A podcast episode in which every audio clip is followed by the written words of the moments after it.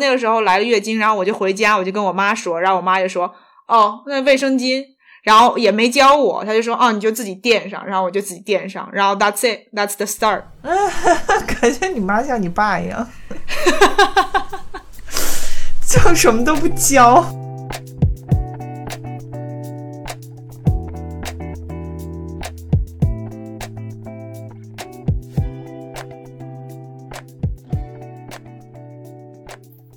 为一个新时代女性，不管你事业多成功，或者生活多幸福，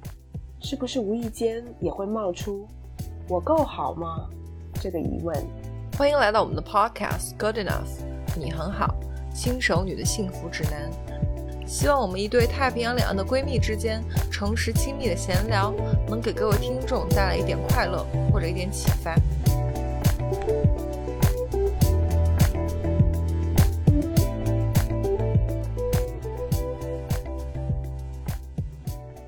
嗨，欢迎大家回到我们的节目 Good Enough，你很好，我是 Maggie。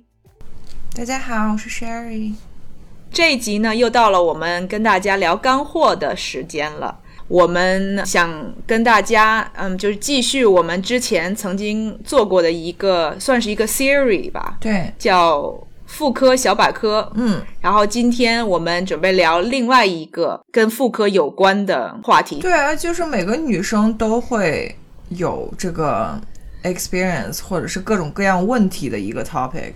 没错，嗯，就是啊、嗯月经的这个话题。呃，我们今天计划大概是简单计划分享一下我们呃月经里面经常出现的一个是月经紊乱，或者是月经常见的一些问题，还有就是我们会讲一下痛经的一些知识和经验吧。对，然后我们看时间吧，如果够时间，我们是这样计划的。嗯，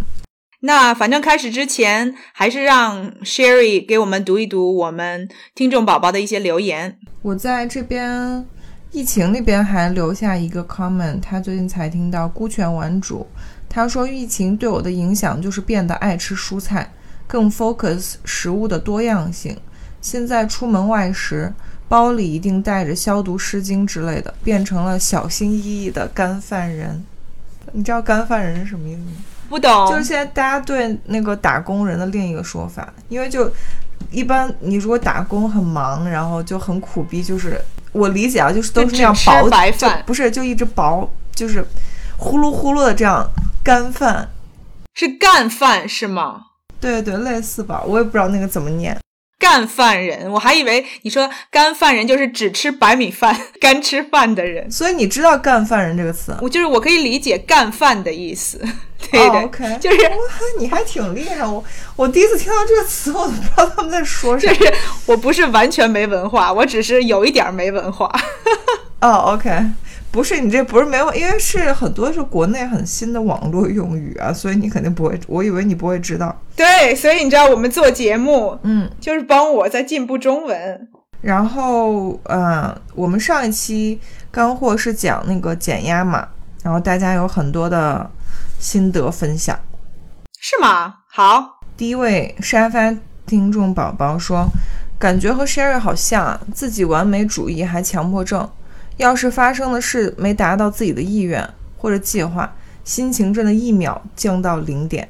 我无数次劝自己说，事情不可能完全按照你计划的样子，不要太放在心上，但仍旧很难改变脾性。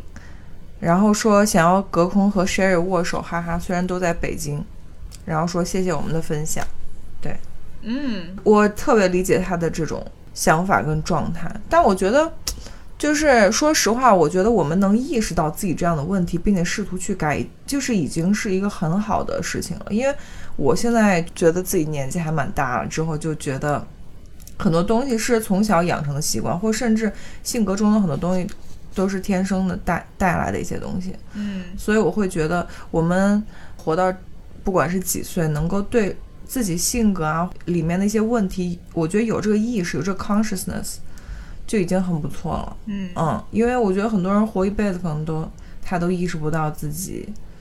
性格中的，也不一定有缺陷吧，就可能是自己想要提高或改变的地方。一些小毛病吧。嗯我觉得这可能跟就是在中国受教育有关系吧。嗯就如果你算是那种中上的那种，你就会什么东西都觉得你。要不然你就做的特别好，要不然就是什么东西都在你的控制当中。对，如果一旦什么事情偏离了轨道，就会让你一下觉得说哦不行，然后一下子就有点慌张。没错，所以就是在这种模式之下长大的，我觉得都会有这种有一点稍微偏激，就是一个什么东西都一定要做到最完美。我觉得你说的很有道理，这个跟从小的那个学习跟你的。嗯，就是说，在学学校的 performance 有很大的关系，尤其像你说的是成绩中上，成绩这方面相对来说是比较顺利的。对，这种情况，我觉得会更明显一些。就我之前在准备 GMAT 的时候，有一个很就是很有名的美国那个曼哈顿 Prep 的一个老师，他就说，他就说对于 GMAT，他说尤其是如果你是六百五十分段，这个就不分中国人美国人，他就说如果你是这个某个分段以上的学生。他说：“对于你们来说，最难的就是考试的时候，时间不够，把一道题扔掉，对，放弃。”他说：“这这个东西对于很多人的心态是超大的考验。我觉得这对于人生一样的。嗯，所以我就之前我跟大家说，我就我很羡慕我老公的心态。其实我觉得很大一个因素就是他不是一个学习特别好的人。听不是，我是认真的夸的，我知道你是认真的，所以你说起来才特别的 ironic，就是哦，所以我特别羡慕他，因为他就是学习不咋地，所以就没什么压力。就他不 care，他对很多东西真的不 care。嗯，就像我听他说什么，他大学曾甚至类似于挂过科或什么的，我都惊呆了。就是不是你能想象的，对，完全没有办法想象这种。我觉得可能是小时候反而多遭受一点这样的。经历和打击可能会对人的心态，真的，他心态在这方面就比我好很多。对，确实，前几天才跟我一个朋友聊天，他是就是住在湾区，算是少数的那种白人。被你说的，好像湾区都已经变成亚洲了。湾区现在基本上就亚洲和印度人非常的多就是等于说白人真的就变成少数。亚洲人移民过来以后，就会带来他们的这些价值观。然后我这朋友他就跟我说，他女儿和儿子现在就是嗯高中这个时候，他就说他不想强迫他女儿把所有的精力都放在学习上面，因为一个是 一个是比不过那些学霸。另外一个就是，其实人生有很多其他的东西，比如说他们参加什么其他的社团活动啊，给他们更多元化的一个背景，然后以后去申请学校，其实更好。学校会看到你是一个就是有很多经历的人，而不是一个只是就唯一能拿得出手的是你的。学习成绩，嗯，但其实就是很困难的一件事情。作为父母，就等于他还是很矛盾，是呗？对。哦天呐，我就我好同情，就是居然 Bay Area 的白人都已经被逼的，就是像北京的那种妈妈一样，就是觉得自己小孩压力太大。OK，然后下一个 comment 是什么？嗯，然后小纯 Little Boat 他说，请教一下 Sherry。其实应该是请教 Maggie。哎，别别别别，人家提的是你，我可不敢。来来来，那那我一会儿就交白卷。我吃素快两个月了，体力都还挺好，唯一就是长口腔溃疡。我是学生党，主要在学校食堂吃饭，有没有什么方法可以解决口腔溃疡的问题呢？其实说实话，这个问题我没有碰到过，因为我。虽然我吃素，但我是一个就是超爱吃蔬菜和水果的人。嗯，我不知道是不是因为缺乏维 C 哦，因为我觉得很多人，尤其是我小时候在网上看过很多，呃，减肥的女孩，她们就是说一旦开始决定自己 go on the diet，或者是开始吃素，她们就会把自己的饮食变得特别的 limited，她就是会什么东西都吃很少，然后种类也选很少。嗯，我觉得这样很容易造成就是。维生素我不知道是不是 B 族缺乏，但它维 C 我觉得是缺的，是不是口腔溃疡主要就是维 C 吧？Maggie 现在就有一脸就是你知道就斜眼看着我，然后就想说你说看看我能说出什么花来，你说呗。我觉得你猜测的方向挺正确的，那你干嘛露出那么不屑的表情？我没有不屑，我只是在倾听，然后我在点头，我只是微笑着点头，结果被你给想成是不怀好意。就特别逗，如果这个问题是我父母那一辈的人听到了，他们就会说：“哎呀，赶快吃那个维生素 B 啊！”他们每一次口腔溃疡或者那个嘴角那边长了一个什么东西，他就说：“哦，那是缺维生素 B。”但我觉得 Sherry 你说的很正确的一点就是，如果开始吃素，然后把自己的饮食嗯弄得非常的有局限性的话，那很可能就会缺一些。包括维生素也好啊，或者可能矿物质。对我建议就是，如果你吃素的话，如果你吃的东西很单一，如果你是为了减肥为前提的话，其实可以少量的摄入不同种类的食物。嗯，这样你就可以补充一些你可能缺乏的那些维生素。对，尽量不要去吃什么。补剂就是 supplement 这一类的，一天如果你能吃够大概三到五种水果、蔬菜，三到五种蔬菜。就应该够了，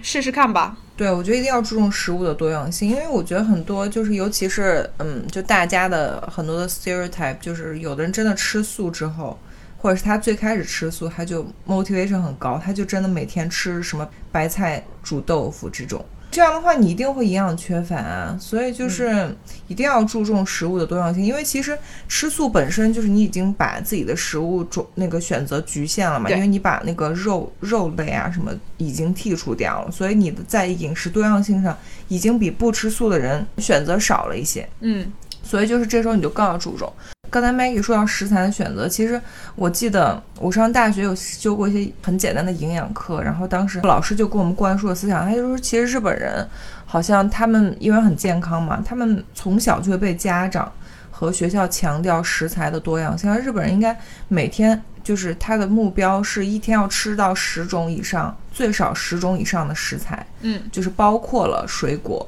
蔬菜、谷物、肉这样子。所以我觉得，如果嗯，那个 little boy，你在这方面，比如说已经有在不自觉的，就是有局限自己的选择的话，我觉得你可以给自己加一些这样的规矩，像 Maggie 说，比如你蔬菜要摄入到几种到几种，然后水果是要摄入到几种到几种，这样的话可以确保你每天有不同的食材。还有就是尽量避免每天吃同样的。比如说你每天都吃这三种蔬菜，你第二天就要换一下，或者你第三天要换一下。对。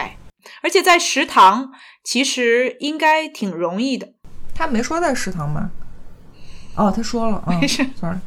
就是你在食堂其实选择呃应该挺多样性的，所以你就挑着，反正在你的能够选择的范围之内，尽量的多挑一些水果和蔬菜，还有谷类。对，短期内如果你口腔溃疡很严重，你就补一点。我觉得可以喝一点维 C 啊什么，就是这种。我觉得补补点维 C 是没什么问题的。嗯，好。然后 Irene 说，他应该在分享自己的减压经历。他说我会时不时看一些感人的电影电视剧，跟着哭一会儿，缓解下一段时期积累的压力或者不开心，小哭怡情。我觉得他真的好聪明，就是不用找另一半吵架，不像我。我觉得 Irene 说的这个 很有用，这个方法。然后他还说，压力很大的时候去室外散散步也好，也很好，晒晒太阳，吸收一下大自然的能量和灵气。另外，我也觉得做饭、烘焙、烘烘焙、烘焙、烘焙，你确定吗？你确定吗？我比你确定。OK。如果我是念白字的话，你就跟着我确定的念就对了。没关系，其实 to be honest，其实我中文很差，我从小就是语文很差的一个人，我比 Maggie 好不了多少。我从小语文很好，所以大家应该相信我。那那我以后跟你学中文。别别别别别。然后他说，另外我也觉得做饭 baking 很减压。去年疫情期间，全靠做蛋糕、面包，迅速排解了抑郁情绪。Great，这点跟 Maggie 很像，但不知道你做的蛋糕跟面包都被谁吃掉了？是希望你没有长胖，或者是如果长如果给你家人或给你老公这样的，我觉得还可以，还可以接受，或者自己适量的吃。哦，但其实说实话，就是我最开始接触 baking 就很多年之前了，我我觉得每个人接触 baking 的第一感想都是。天哪，居然需要这么多糖！嗯，有没有？因为基本上你在做 baking 的时候，那糖都是几十克、几十克往里面丢，right？对，我觉得基本上接触 baking 之后的人都会，嗯可能做出来自己也不敢吃这样子，I don't know，怎么可能？那是一或看是或者就少吃一点，就会最起码对外面会警戒一下对，尤其对外面卖就更警戒，因为自己做的还能控制量。但是有的时候我会做一个什么东西，比如说我做到第三四次的时候，我想说，哦，那我调节一下，比如说糖的量啊或者什么的。对。结果调完了以后就发现不好吃，对，哎，但现在大家都可以试试用一些呃 substitute 去去代替嘛。代糖。嗯，但是代糖，反正你要尝试，很多代糖都有奇怪的后味儿，嗯，所以不是所有的都能代替甜，它可以代替，但是有一些其他的 undesirable 的这些口感啊什么的，所以如果真的是非常 into baking，你可以自己尝试一下。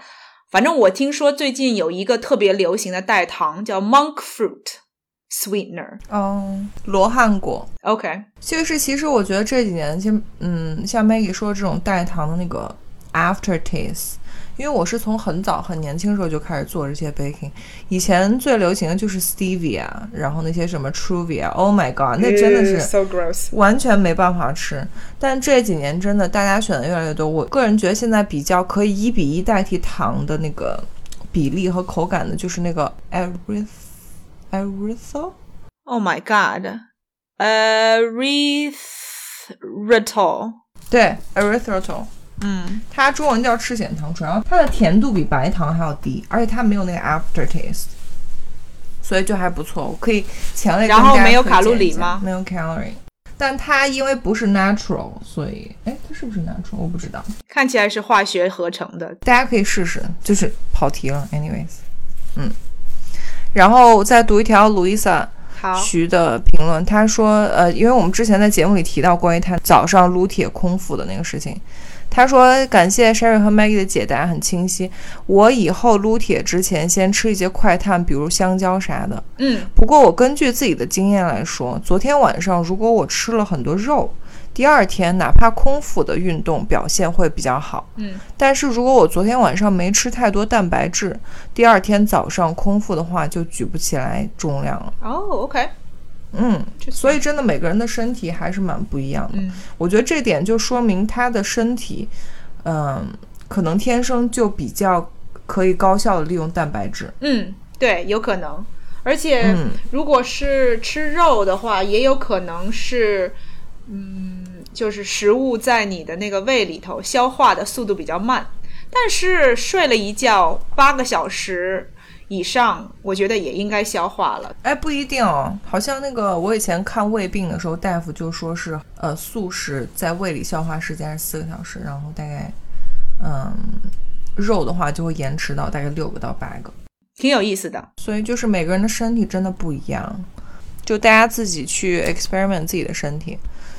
行，嗯，那我们评论就先念到这儿吧。可以，那我们就开始我们今天的正题呗。我们就来讲一讲月经这些事儿。OK，开始之前，我跟 Sherry，我想我们两个也，嗯，先简单的介绍一下咱们两个月经的情况，因为咱们俩其实不太一样嘛。什么意思？我们都是月经啊？不是当然我，咱们我不是我的意思是说，咱们就是月经。那你问题可就大了。我的意思是说，简单介绍一下，就是经期前后咱们两个的经历。嗯，OK，但你先说还是我先说？你先说吧。我先说，因为我的比较简单。嗯就其实我是算是比较幸运的，嗯从小到大，其实我嗯经期都算正常，而且量也不是特别大。你几岁来的月经？来美国的时候大概十二岁，哦，好早！天呐，你呢？我很晚，我应该是初中吧，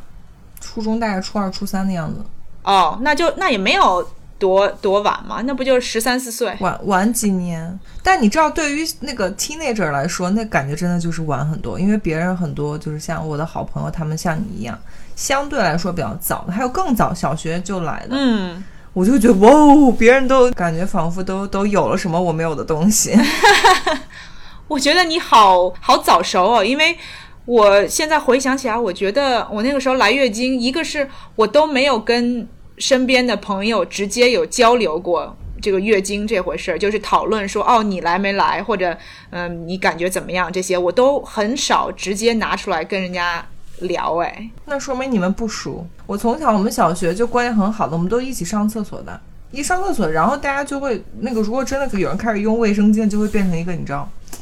在我们的小圈子就会变成爆炸性新闻，类似于啊，大家就会知道我们这个小圈子里谁一定会有卫生巾。对，因为你知道，对于小学生来说，卫生巾真的是一个。你知道，就我 全新，然后对全新，然后又神秘，但是又非常 attractive 的东西啊，确实是因为我十二岁的时候搬来美国，所以其实所有身边就是最 close 的朋友都在中国，也没有人跟我手拉着手上厕所，所以所以只能自己摸索。我记得，反正我来月经，我也没有，就是因为有有的时候你会听到人家讲故事，就说哦，从来没有。就是没有人跟他们讲过月经这回事儿，然后他一来，他觉得 Oh my God，我流这么多血，我要死掉了啊！我我无法理解。但反正我我来月经的时候，我就知道说这么回事儿，然后我也没有那个意识说，就是哦，你要从一个女孩变成一个女人了，这个都是很之后才有人跟我灌输的这种思想。反正我那个时候来了月经，然后我就回家，我就跟我妈说，然后我妈就说，哦，那卫生巾。然后也没教我，他就说：“哦，你就自己垫上。”然后我就自己垫上。然后 That's it, That's the start。感觉你妈像你爸一样，就什么都不教。不过我我家确实是这样子，他就觉得说，嗯，什么事情你自己 figure it out。所以我妈就觉得说，我卫生巾都给你拿了，你还想让我怎么样？再把你的内裤拉出来，然后给你给你垫上嘛？你说就是这样。对，所以所以你比较 independent，确实，嗯，但真的好巧，就你刚开玩笑说那种什么，就是直接妈妈帮你垫上，因为我妈就是那种，哦，所以就跟你完全相反。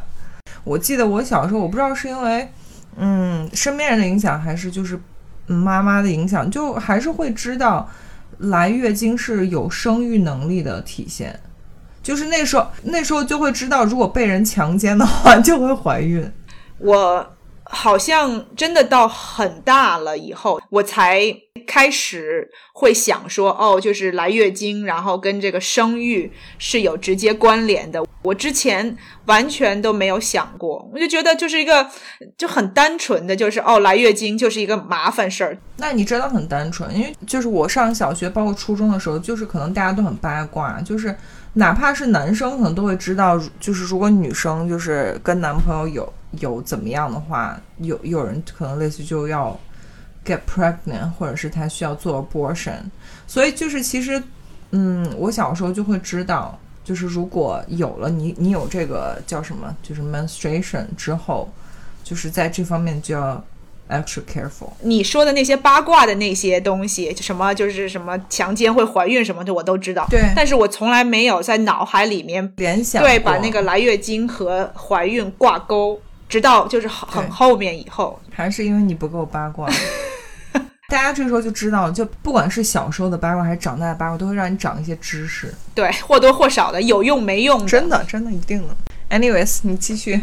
我我没我说完了，我就是嗯，就是一个很简单，然后你就很 stable，就是从小时候到现在也没有什么变化，没有什么变化，除了之前就是用避孕药的时候，嗯，月经经期就缩得更短，然后量更少。OK，那你呢？哦，我觉得跟你的比，我简直就是我的月经生涯简直就是 suffer，就是 suffer 本人，就是我从。那个一开始来来例假就是很痛苦的那种，我好像是我不知道是原发性痛经还是什么，就是我从小就第一次开始，可能第一次，因为你可能更多的是那种新鲜感跟 excitement 哦，但是我记得我从初中到高中，就是我一直在痛经，不至于到就是需要请假的那种，嗯，但是就是会让我非常的不舒服，然后难受的时候会拉肚子。然后上课也没有办法好好上，就一直要泡红糖水什么这种。但是现在事实证明，红糖水可能对那个没有太大的用处。但是我真的从小就是从来月经就一直是那个痛经。还有，因为我自己有很作的一点，是我从小就很喜欢熬夜，然后就经常被我妈骂，因为我只要一熬夜，我的痛经就会变得加倍严重，然后就会被被我爸妈骂。嗯，但后来长大之后，因为就是有减肥什么的，就是搞到月经紊乱，紊乱了之后就反而嗯，因为量会变少啊什么之类的这种，到后来重新 regulate 之后，其实我的痛经反而好了很多，大概是这样。OK，所以听众宝宝听到我和 Sherry 其实是从两个嗯极端吧，就是两个非常不一样的经历，跟大家分享一下。，对，而且就是说到，因为之前 May 也跟大家说她没有 PMS，但我是 PMS 很严重，但是我也不是一直都有这个 PMS。像我小时候，嗯，我感觉就是到二十五岁之前，我在每次月经之前都不会有什么特别大的情绪波动，但我感觉好像类似于是二十五岁前后，具体哪一年我记得不清楚了，就是能非常明显的感受到那个荷尔蒙。就是 take over 我的身体，就是你知道，你是说你来月经之前，你就整个荷尔蒙就哗就上来了，然后就能感觉它在你身体里头舞动。对，就会无缘无故的，就是开始暴怒或者暴哭什么之类，这种就很明显。我也不知道为什么。mood swing，、嗯我没有 PMS，我没有 pre menstrual syndrome，我觉得我有刚好很奇怪的，就是相反，我有这个 post menstrual。，what？对，就是我月经过了以后，我反倒会有一些情绪上的低落啊，啊？反正也是因为我有这种感觉，所以我好几年之前我就记录了一下，就是我如果心情不好啊，或者有一点抑郁啊、这种，我发现好像相反，对我来讲，嗯有这种情绪波动的，反倒是经期过了以后的那一个礼拜。我感觉你那可能是你的那个情绪感知比较迟钝，有点滞后。因为其实理论上，因为我以前就是很喜欢研究这些，其实月经之后理论上应该是一个女生一个月里面状态最好的时候。就不管是你从你的皮肤啊，然后你的运动能力，月经后的一周是理论上是你的这个状态最好的时候。当然，那从你的例就能看出来每个人不一样。我觉得是因为我平常状态都很好，对，有可能。可能我的 baseline 就在那边，然后有一些情绪的反复啊什么之类的，就是有一点点的不好，嗯，就会让我有察觉。真的就有可能像我说，有可能是滞后，就你的情感比较大条，然后就啊，石头如果听到你会好笑吗你？说我情感大条，他就会想说你试着跟这个女人住在一块儿，这种什么细节都不放过的人，怎么能叫情感大条？OK，Who knows？嗯，像 Sherry 说的，就是每一个人虽然说他有这种医学上的一些什么名称啊，说像 PMS 啊，但是你每一个人的经历，每一个人的感受不一定是一样的。对，所以很重要的一点就是，像我之前一直重复的有这种心情的这种起伏。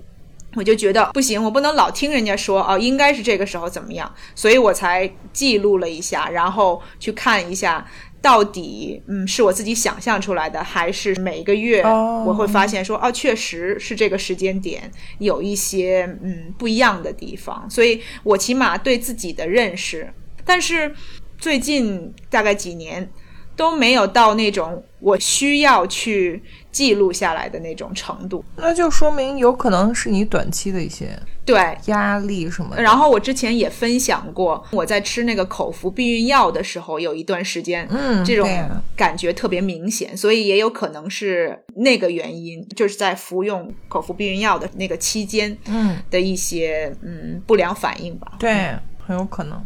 刚刚我们也稍微提到了嘛，就是这个月经的量的这个问题，就每一个人都不太一样。对，Sherry，你说你是属于来例假的时候是来的多的，就是量是多的吗？我以前看过一些类似于科普文，嗯我觉得是正常的。就我现在，如果是我类似于体重正常，然后也没有就是说体脂肪过低的时候，因为一般像我身体比较敏感，一旦如果我体体重过低，或者是我的 body fat 过低的话，我的月经就会延迟加量少，哦，对，然后那时候就会变成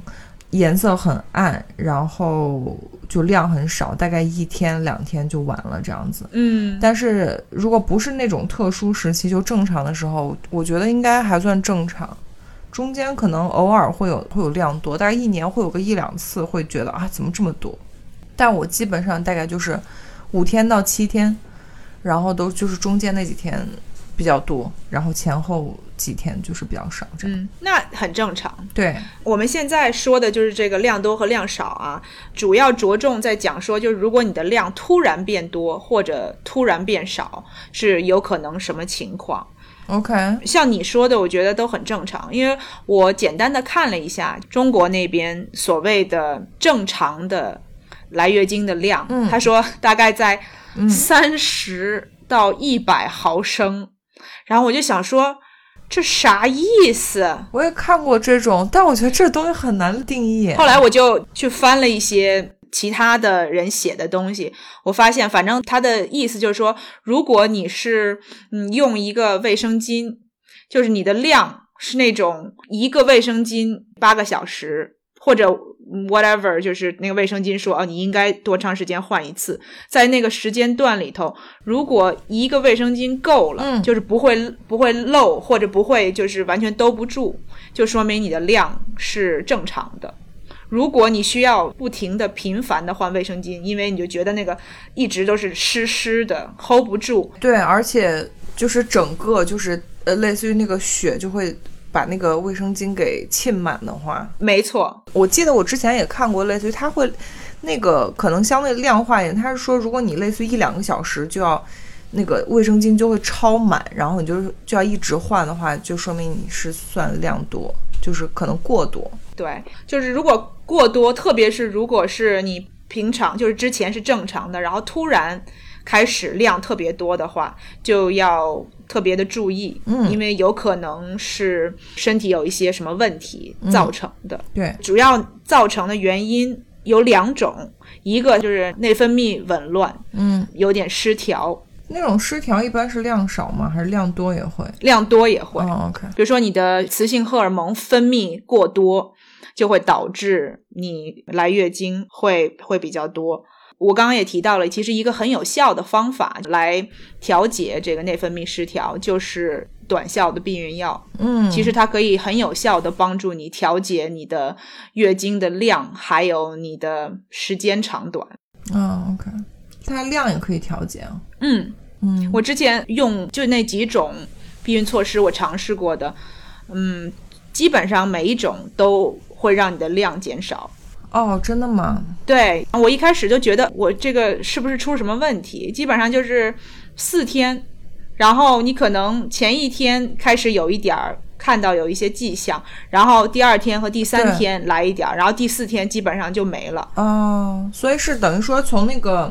每个周期的这种总总的时长上面会缩短。会缩短，对，然后量也会减少，嗯，反正我个人的经验是这样子的。嗯，因为它是撤退性出血嘛。对，然后另外一个主要的原因，可能是因为你有什么子宫嗯有关的一些疾病。嗯嗯如果这些子宫疾病的话，有可能是什么子宫内膜增生啊，或者子宫里面长了什么息肉啊，嗯。或者子宫黏膜下面有一些肌瘤啊，嗯嗯，嗯，这些对，基本上都会造成你有大量的雌性荷尔蒙分泌，所以嗯，最好去医院检查一下，因为不同的原因有不同的治疗和控制的方法，嗯有的可能吃药就够了，有的你可能要要手去术，嗯做个手术啊，或者或者一些更 serious 的一些 treatment。对，像 Maggie 刚才说的这几种，其实大家可以看到它，嗯，如果你子宫有一些就是小的这种病变，它会导致你量多。其实它的原理是，嗯，因为你里面比如说有了增生或长了一个小肌瘤，导致你子宫的表面积就变大了。变大了之后，你每次就是那个嗯脱落的，因为月经就是子宫内膜的脱落嘛，对，等于说你的表面积一旦变大之后，你整个脱落的血量就会变大。是因为我自己本来就有有那个肌瘤，但我不是他说的这种黏膜下的，就是我我的那个是长在外面的，嗯然后它就不太会影响我的量。但是我有一段时间也是，就突然就是觉得自己痛经很严重。我当时我记得我体检的时候都会检，就是做那个妇科的那个 ultrasound。我还专门问了大夫，我说我是有什么子宫内膜增生什么的嘛？因为我自己会乱查嘛，我就会查类似于比如说，嗯，那个痛经很严重是为什么？因为还有一种病好像叫子宫内膜异位，对，它好像不会造成量多，它会造成非常痛，痛就是痛经非常痛。所以就是如果有这方面的问题的话，有可有可能是那个导致的，但都是一定要先做仔细的检查。嗯，对，OK，那我们就讲一下痛经吧，因为其实我觉得很多女生都经多多少少经历过痛经。没错，没错。当然，Maggie 是非常幸运的这种我是我是一个幸运的人，天选。之人。我别，嗯，就是讲到痛经这个话题啊，虽然说我记忆里头基本上没有任何有来月经的时候有这种疼痛的感觉，但是我认识不少的我的好朋友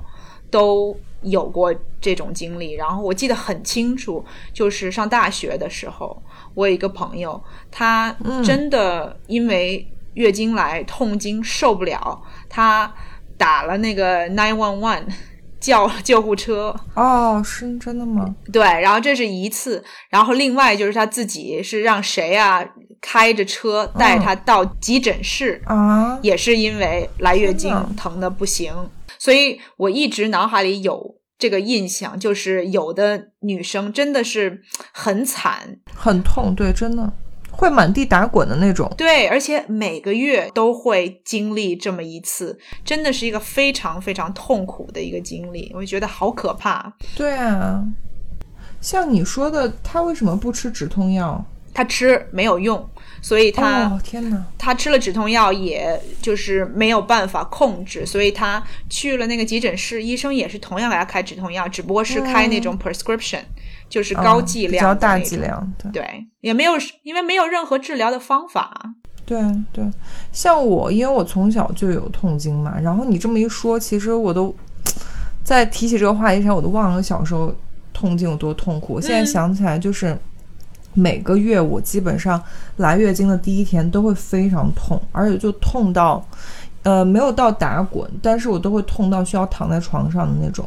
然后是不是有出冷汗、出虚汗的那种痛？可能倒没没有那么那么痛，但因为我本身就是一个很 dramatic 的人，但是我就会觉得自己痛的要死过去了。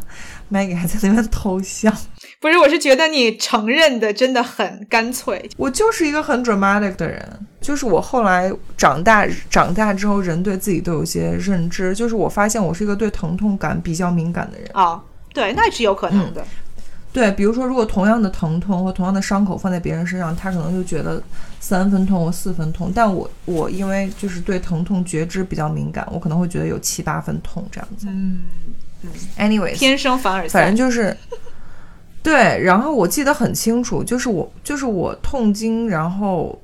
是真的很有时候真的很严重的时候，我在我爷爷奶奶家，然后奶奶就会丢给我止痛药，因为老年人他多多少少就家里常备止痛药，对因，为像我我爸妈备，像我妈妈就会嗯比较 cautious。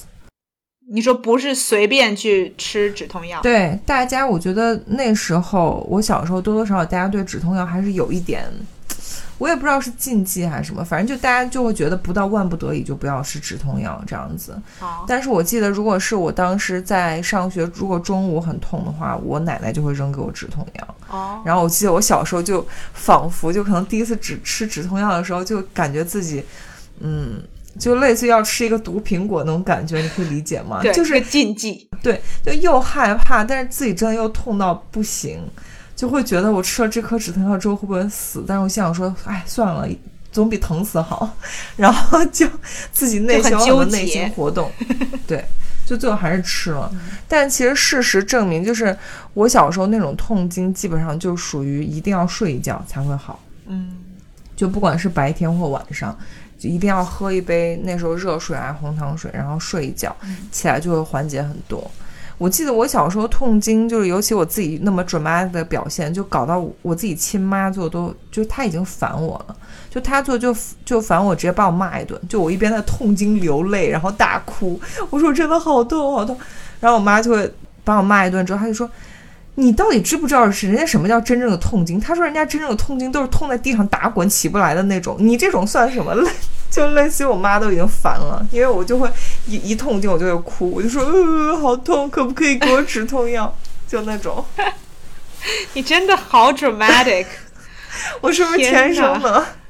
是，而且真的连你妈都嫌弃你，到最后想说你够了，你有本事你就到地上打滚去，你。对对对，他因为他可能知道我是有点夸张的那个成分在，对。但是，嗯，就是我我小时候也有听说有朋友，他们也是跟我一样，就是只要一来月经就没有办法上学，就需要请假，因为他们会上吐下泻，哦，上吐下泻啊，对，会超级夸张，嗯。好恐怖啊！后来我因为长大重新月经 regular 之后，我月月经没有那么严重，嗯但是我有时候跟别的朋友啊、同事聊起来，他们有的人现在就是痛经就吃止痛药，然后就会觉得 it's not a big deal。然后，嗯，如果有年纪大一点的朋友或同事，他们就还是会对 止痛药很排斥这样子。但其实我觉得现在可能大家对止痛药这个东西慢慢也比较接受了。止痛药也分嘛，也分哪哪几种他吃的好像就是布洛芬那种吧，一般痛经就吃。，ibuprofen。对对对对，现在科学其实也证明说，适量的吃一些止痛药没有坏处。嗯因为我之前听一个一个医生，就是有个 TED Talk，嗯他建议在来月经的时候，如果真的月经痛到不行，他就建议说吃啊，直接提前预防是吗？预防还是疼了以后吃，我忘了，我不记得了。他就说，哦反正他建议是那个 Advil，Advil 的成分，他说对身体没有坏处。然后他建议说，就是嗯，最多可以吃好像三三片儿，就是那种低剂量的药。这么多，对对，我听到以后我就觉得挺，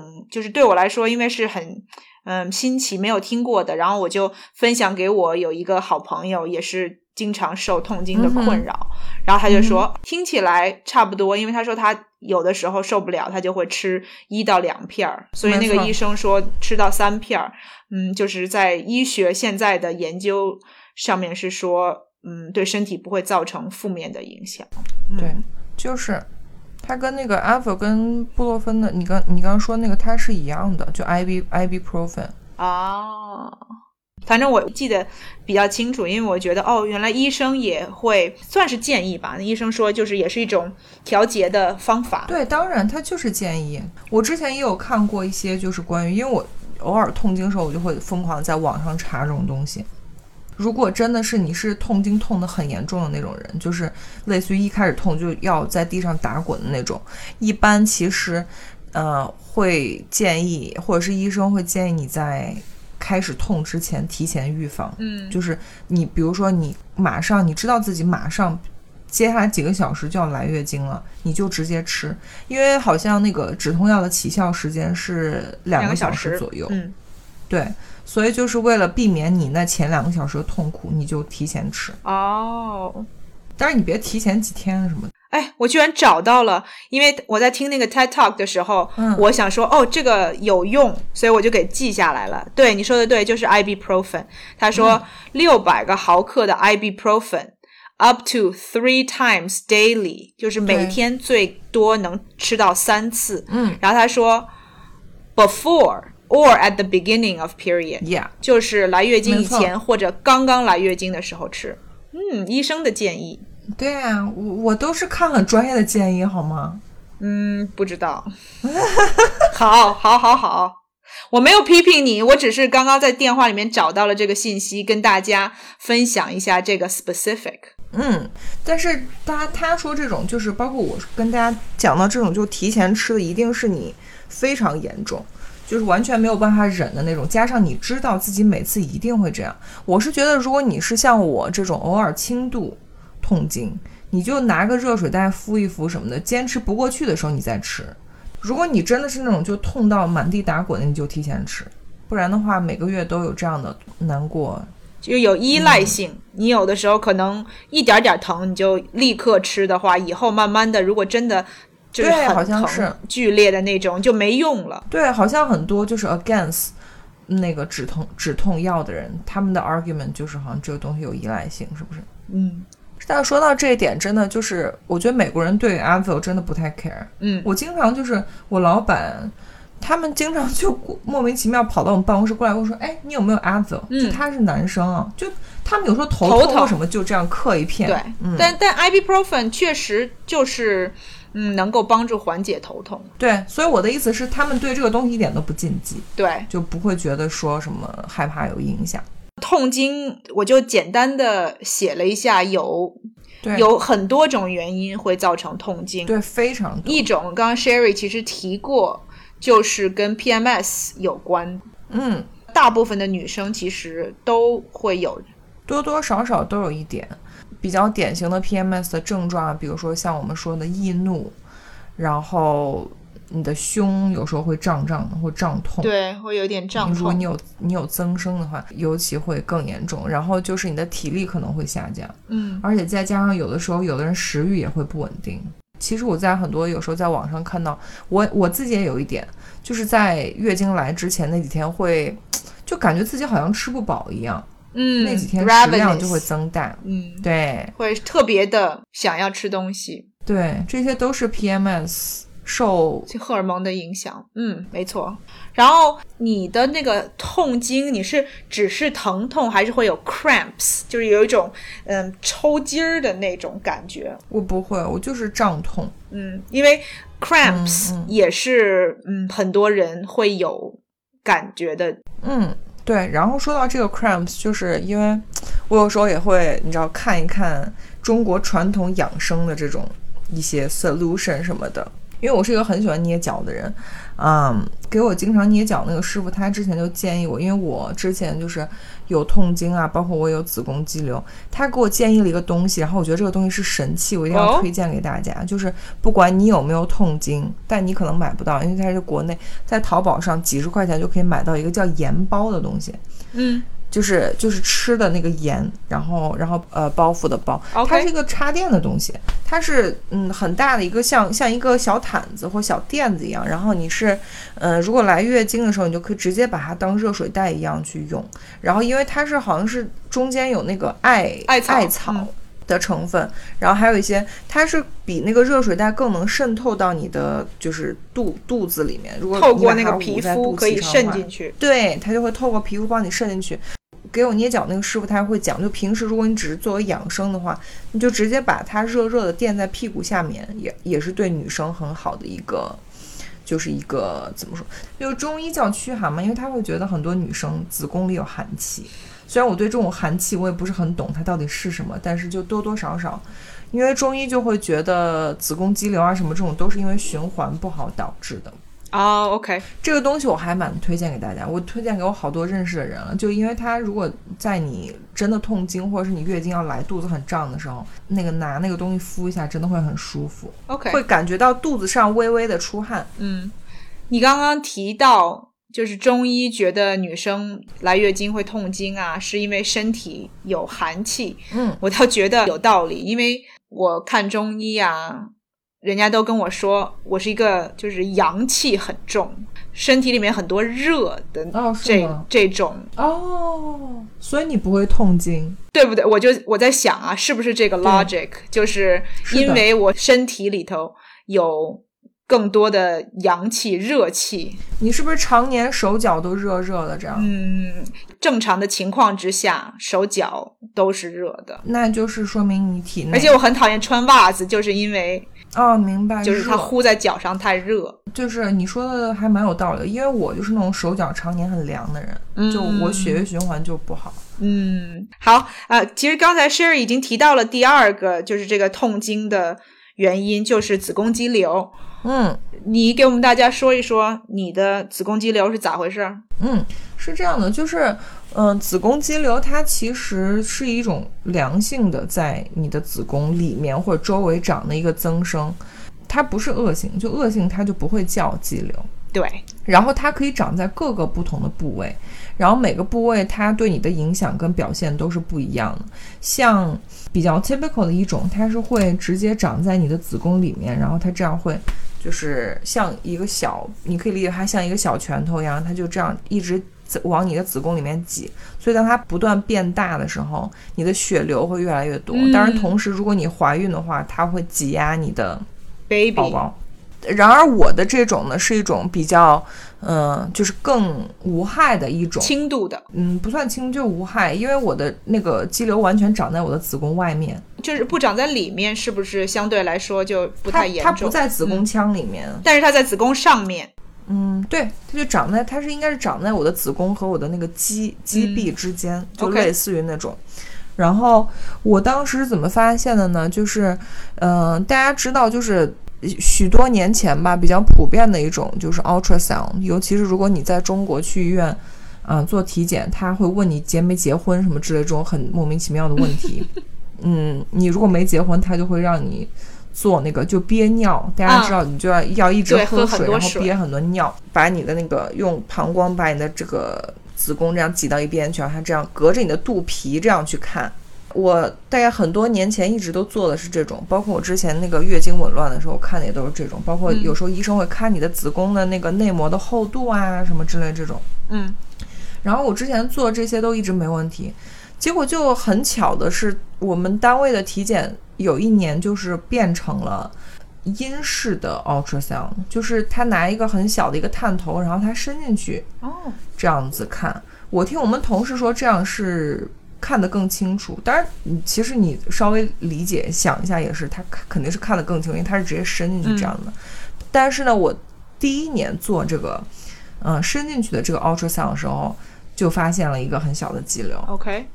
所以其实我也不知道是因为探测方法改进了，还是说刚好我那一年就是长了肌瘤。嗯，新长的，对我，因为我后来因为这个事情还查过很多资料，因为我最开始听到肌瘤，我都快被吓死了，我以为就是嗯你知道长了什么要就是命的东癌症西。这种。对，又查了很多，就是确实可能没有伸进去的 ultrasound 可能本来看就不是很清楚。嗯，然后我当时查出来这个小肌瘤，当时大夫就跟我说没关系，它很小，就是你只要观察就可以了。嗯，然后这个东西其实更多的是你的，还是因为你的内分泌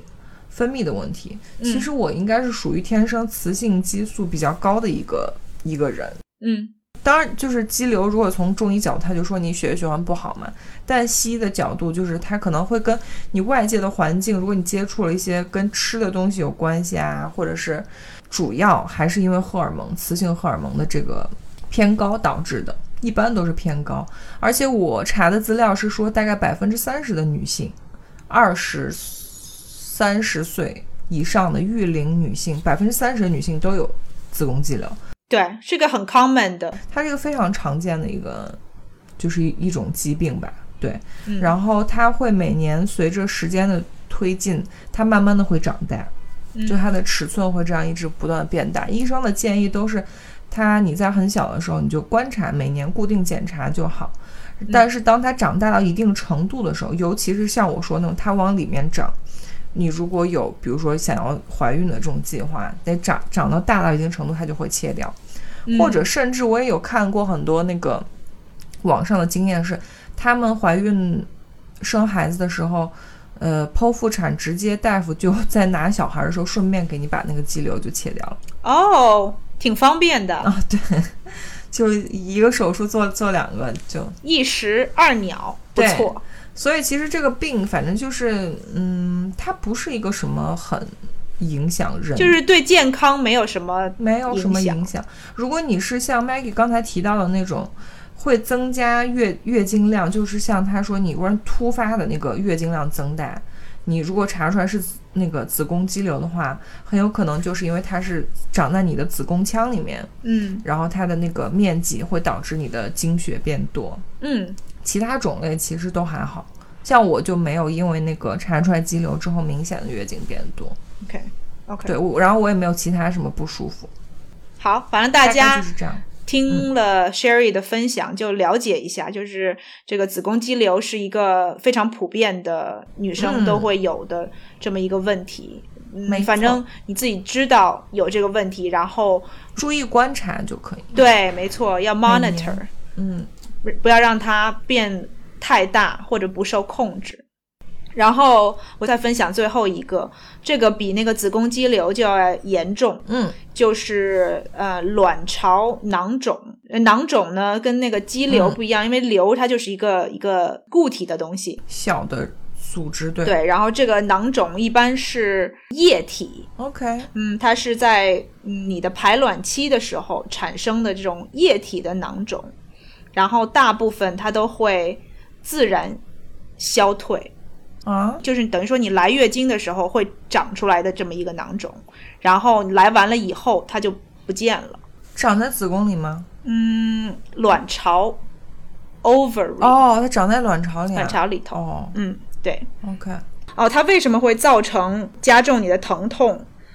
是因为有的时候这个囊肿太大，或者有好多的囊肿，就会给你造成你疼痛，然后可能引起其他的并发症。哦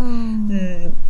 ，，PCOS 吗？对，PCOS 其实也是一个很 common 的，因为我认识的女生很多人都有。对她就会说哦，我有这个 PCOS。我一开始还觉得是怎么说呢，是一个会影响你健康，或者说会影响你生育的这么一个一个病，但它确实就是看你多严重，有可能。对，也是有可能会嗯影响你你的，因为你它会造成你经期不稳定。对，所以肯定会对你的这个生育造成影响。它其实是一种很很常见的一个一个症状，嗯而且它会导致很多你内分泌失调导致的问题，像很多，呃，当然最严重的话就是你会就是不孕，就是怀孕很困难。对，比较常见的就是你的经期完全不稳定，就是它都不是说简单的类似于延迟或者是提前，它就是 unpredictable。我因为我有朋友就是这样的，就是莫名其妙的，他就月经就消失了，然后就忽然又来了这样子，而且、哦，而且很多情况下 PCOS 会伴伴随着毛发比较多，就比对如你手毛比较多或者哪里毛比较多，对我有一个朋友，他他告诉我，他就说他有 PCOS，然后因为他们好不容易怀孕怀上宝宝，然后生了宝宝，然后他就在怀孕的时候，他就跟我说，他嗯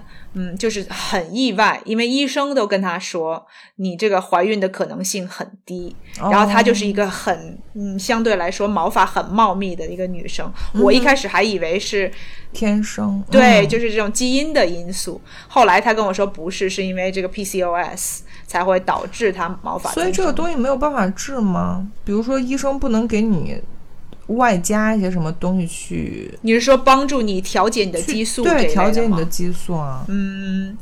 我猜就是像我们刚刚说的，它也有轻度的和很严重的。嗯，所以是不是如果很严重的话，可能比如说药物啊什么的没有办法特别好的控制这个病情的发展，还是怎么样？这具体的我就不知道了。我也不是个医生，所以如果嗯，就是我们今天跟大家分享的这些我们是做一个简单的小科普。对，就是告诉大家，特别是如果你突然有了痛经的这种感觉，有可能是这些原因。然后，如果它就是对你的健康造成影响，或者你就觉得疼的受不了什么的，一定要去看医生，然后嗯，查个究竟，到底是什么原因造成的。对，没错。然后 PCOS，其实我好像也在网上看到有很多女生有这个问题，然后看到很好像很多人其实都在靠这种所谓的食疗或者自己日常生活各方面的去注意，然后来来控制调节是吧？就是饮食调节什么的，有用吗？嗯，反正好像很多 PCOS 的人就是类似于不能吃这个，不能吃那个，或者很多 PCOS 的人他会直接去生酮，我也不知道为什么，好像它是个套餐，好像 PCOS 的人很喜欢就是 go low carb 或者 keto，我不知道是不是因为 PCOS 本身跟碳水有关系，因为我没有研究过。如果有这方面经历的宝宝，可以告诉我们一下。哦，我也没有听过啊。但说实话，其实我觉得，嗯，不管是男生还是女生，从保养自己身体的角度，就一个健康的饮食都是必要的，而且都是对你的身体健康一定是有很大的好处的。嗯，对。但是嗯健康的饮食就是营养均衡的饮食。对，所以这种 low carb 啊、生酮啊这些，嗯，就是如果你没有真正有什么目标啊，或者或者是医生建议你，对有这种需真正是健康的需求的话，其实不建议尝试太极端的改变。对轻易的这种改变，这种，嗯、反正我们刚才说的这些就是比较基本的关于月经啊，不管是呃，就是说包括月经量、月经的时间，然后包括会不会痛经，然后 PMS 这些比较简单的一些知识，我们是想说跟大家做一点简单的科普。就不管你现在身上有没有出现这样问题，我觉得作为女生和男生，我觉得多了解一下总是没没没有有坏处的。嗯因对，因为不管是你身边的人或者你自己，如果有一天忽然碰到一些小状况，你也可能大概知道是什么方向的问题，然后你再去就是去 research 或者去看医生，这样。对，然后我们男男性听众其实有简单的这方面的知识，也可以在你女朋友 PMS 的时候，你就知道说，哦，不是她故意跟我过不去，啊而是她这个身体里面荷尔蒙在作祟，你就不会责怪她。是真的，是真的。我跟你讲，就是我每个月的那个 PMS 真的就是情绪完全不受自己控制，而且自己还不自知哦，自己会觉得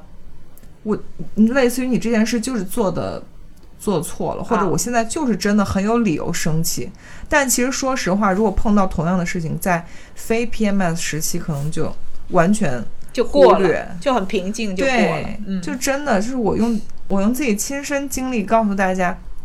真的就是女生在来大姨妈之前那段时期，真的情绪、大脑和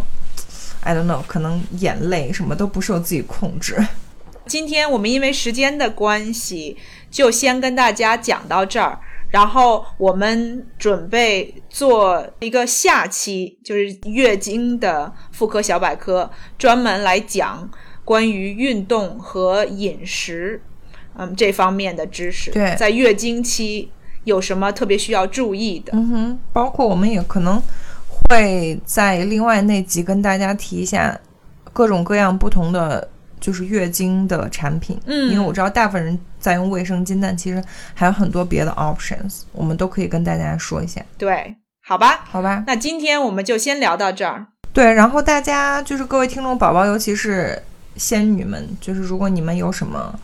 嗯，可以跟我们就是这个 community 一起分享的月经的你的故事啊，或者是你有什么不一样的体验，还有就是问题，都可以留在下面让我们看到，我们也会分享给其他的。说不定也可以帮助我们其他的听众宝宝。，对，那我们这期就到这儿啦，下期见，下期再见，拜拜。嗯，拜。